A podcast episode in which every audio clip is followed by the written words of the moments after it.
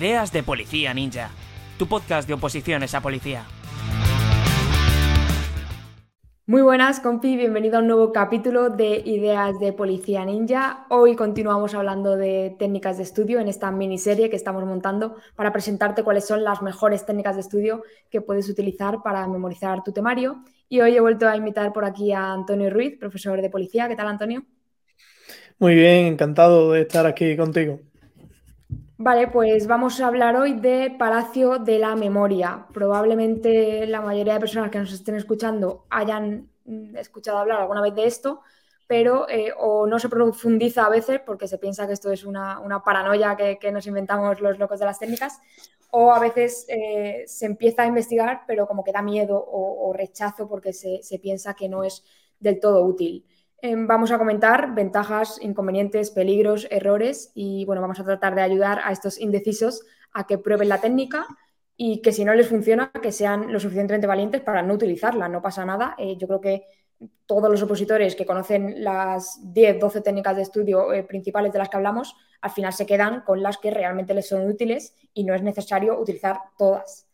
O sea que para aterrizar y para los que estén un poco más más peces en este sentido. Eh, ¿Qué es esto del Palacio de la Memoria? ¿Por qué, este nombre? Eh, el Palacio de la Memoria eh, es una técnica, la verdad, muy potente, ¿no? Lo decías tú, hay que ser valiente primero para usarla y luego para saber si, tienes que mantenerla, ¿no? Si, te sirve o no. Esto le va a servir mucho a personas que, bueno, la, desarrollo un poco y ahora, vemos a quién le, puede servir más y menos. Consiste principalmente en tener conocimiento de un espacio, ¿vale? Por ejemplo, eh, saber cómo es tu casa, ¿no? Eh, digamos, el plano de tu casa, que te encuentras cuando entras a la derecha, luego las habitaciones más allá, por aquí, por aquí, tal. Y en cada uno de estos espacios, relacionarlo con datos del temario, ¿no? Que en cada uno de estos espacios sucedan cosas que a ti te evoquen a algún dato del temario. ¿No? Entonces, eh, lo que decía, ¿a quién le puede servir mucho esto? Pues personas que hayan trabajado, pues eso, eh, más con planos y demás, ¿no? La gente, yo es que soy de, biología, entonces no, se me da muy bien, pero eh, la gente que ha hecho dibujo técnico, que no se me da bien el dibujo técnico, no, no, no el palacio de la memoria, prefiero la gente que, controla mucho el dibujo técnico de, los espacios y tal, pues se te va, lo normal es que te sirva esta, esta técnica bastante, ¿no? Em, entonces, eso, a cada uno de estos espacios, una acción, siempre esto lo vamos a ver también aquí en esta charla, ¿no? Una acción que te lleve a ese, a ese dato que te quieren memorizar. Eso es. Eh, una pregunta, ¿tú eres partidario de siempre dibujártelo o, simplemente hacer trabajo de mental? O sea, quiero decirme, yo estoy estudiando, quiero meter un, un palacio en la memoria, ¿me lo dibujo tal cual o simplemente imaginativo? Yo es que soy muy, muy visual, ¿vale? Entonces lo que sí añado es eh, una imagen o, algo que me evoque a la acción. ¿vale? Lo que no voy a hacer es, por ejemplo, eh, ir al cuarto de baño, hacer una foto y esa foto meterla en el temario y ahí la acción y tal, pero sí la acción, ¿vale? Y, la tengo asociada, ¿por, ¿por qué? Porque no me hace falta tener una foto de mi cuarto de baño, yo sé cómo es y sé dónde está, ¿vale? Sé dónde está. Entonces, em, yo es lo que digo, ¿no? Como soy muy visual, lo que sí me gusta añadir es eh, la acción en sí, o, el personaje que está ahí y lo que está haciendo, ¿no? Eh, entonces, sí, ¿tú, tú no, lo añades o qué? Sí, sí, sí, yo básicamente lo que voy a decir es, eh, yo alguna vez que lo he utilizado estudiando en, en iPad en digital, simplemente me hago los recuadros de los espacios y ya ahí lo que voy haciendo es jugar, igual que cuando estamos maquetando una página, ir metiéndome las imágenes que, las arrastras y las encuentras súper rápido en Google, las imágenes de las referencias de las asociaciones que estoy inventando. Pero no me pongo a dibujar, eh, hostia, aquí está la cama, aquí está la nevera, aquí está, no, son solamente los espacios, los, las paredes, digamos, para dividir las, las zonas, ya sea mi casa, ya sea la biblioteca, por ejemplo, puedo jugar más con las plantas, a lo mejor, o un, super, un centro comercial que conozca increíble jugar un poco con las plantas, simplemente con, los espacios más grandes. No hace falta que me vaya al detalle, sino que puedo jugar con los, los escenarios. Eso es. Eh, aquí un, consejo ¿no? para, quien se, dibuje el plano y demás. También cuidado, ¿no? Porque al final te están memorizando el plano. Lo que, de lo que va esta técnica no va de eso. ¿Vale? Va de que te imagines tú ahí dentro. O sea, que eh, no va, por ejemplo, no es de saberse el callejero, es de poner el monigote en la calle y, ver qué es lo que hay a un lado y a otro de, la calle, ¿vale? Entonces, pues cuidado a la hora de, hacer esta técnica. Hmm. Eh, ¿Para qué partes del temario crees que es útil esta, esta técnica de estudio en caso de querer utilizarla? O, donde, imagínate que opositor novato acaba de aprender de técnicas, eh, de primeras, ¿dónde intentaría poner en práctica esta técnica? Independientemente de que luego le sea útil o no, pero ¿en qué tipo de información crees que hay que probarla? Mira, mm, lo primero que, le voy a decir a, quien nos esté escuchando es que eh, hay gente que se sabe temas enteros así con esta técnica, o sea, mm. temas enteros literalmente un tema entero memorizado y metido en un, palacio de, la memoria. Em, a mí me parece mucha tela, muchísima tela. Sí, eh, pero lo que sí te puedes saber, por ejemplo, son eh, pues puntos clave que te van a servir para desarrollar eh, otros puntos, ¿no? Por ejemplo, em, esto lo, podemos hacer como, pues, a partir de epígrafes de una ley, ¿vale? Por ejemplo, los títulos, pues vas asociando em, a cada, a cada espacio uno de ellos, ¿no? Además, otro consejo es que em, tratéis de hacer el recorrido mentalmente prácticamente siempre igual, ¿vale? ¿A qué me refiero con esto? A que si tú entras por la puerta, voy a, voy a memorizar que voy al espacio que me encuentro por la derecha, ¿vale? Por ejemplo, depende, ¿no? Hay espacios, pues, oye, mira, es que mi casa es un pasillo, pues, perfecto. Eh, la primera habitación a la derecha tal cosa, la primera, la segunda a la izquierda no sé cuánto, vale. Pero imagina que es, pues, hay un distribuidor, por ejemplo, eh, pues a la derecha, ¿qué me encuentro? El cuarto de mis padres.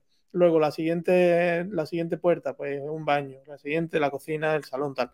Vale, pues así puedes ir viendo, por ejemplo, lo que, lo que decía, ¿no?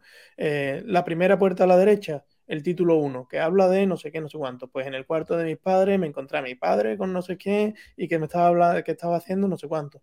Luego en el baño asocia el título 2, 3, 4, 5, lo que sea, ¿vale? Y así pues puedes memorizar eh, la estructura, por ejemplo, de una ley, se te puede quedar perfectamente.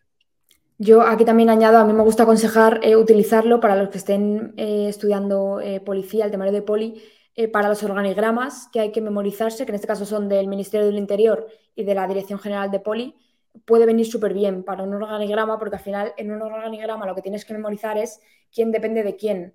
Entonces, si tú a todos los personajes de una misma rama de ese organigrama les incluyes en el mismo espacio, les vas a tener ya súper ubicados.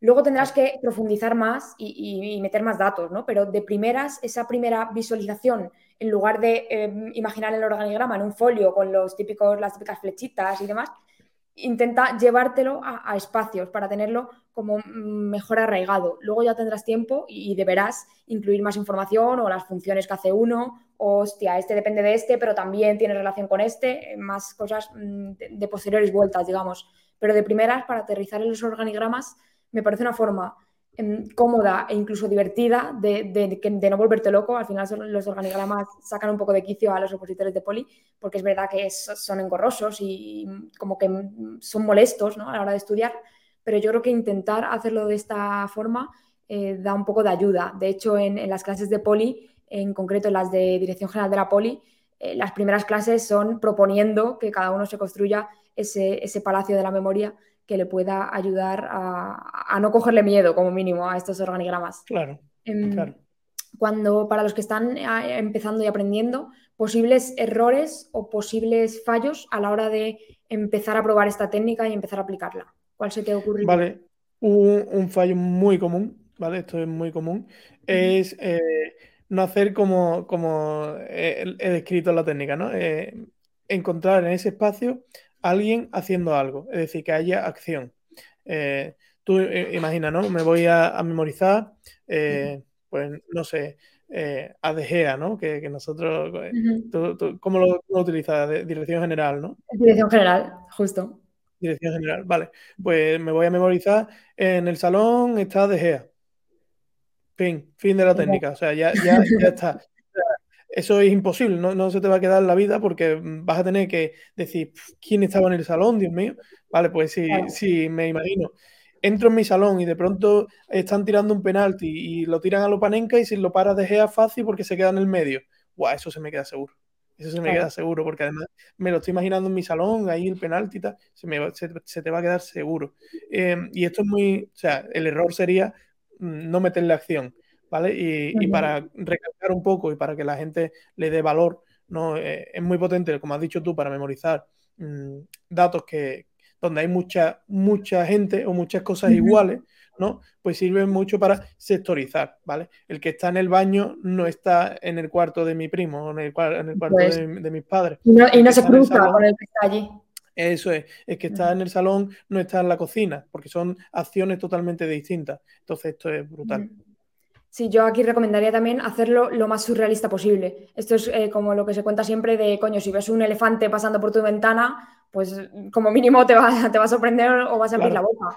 Pero si ves eh, que por eh, la vía del tren de debajo de tu casa pasa un tren, pues es que eso es obvio, por la vía de los trenes pasan trenes. Pero si de repente por tu ventana pasa un elefante volando, dices, hostia, te llama la atención. Claro, por eso, por eso he dicho que dejé a Parabar penalti.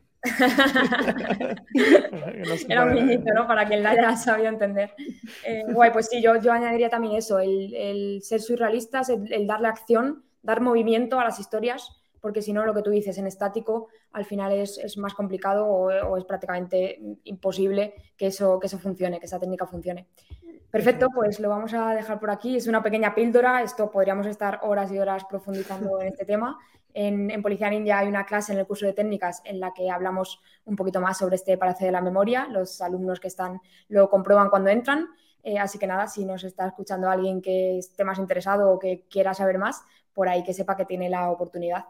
Eh, gracias, Antonio, por pasarte y nada, esperamos haber ayudado a quien esté ahí un poquito eh, titubeando con las técnicas de estudio. Eso es, nada, un gustazo y darle caña. Un abrazo, compis. Chao. Chao.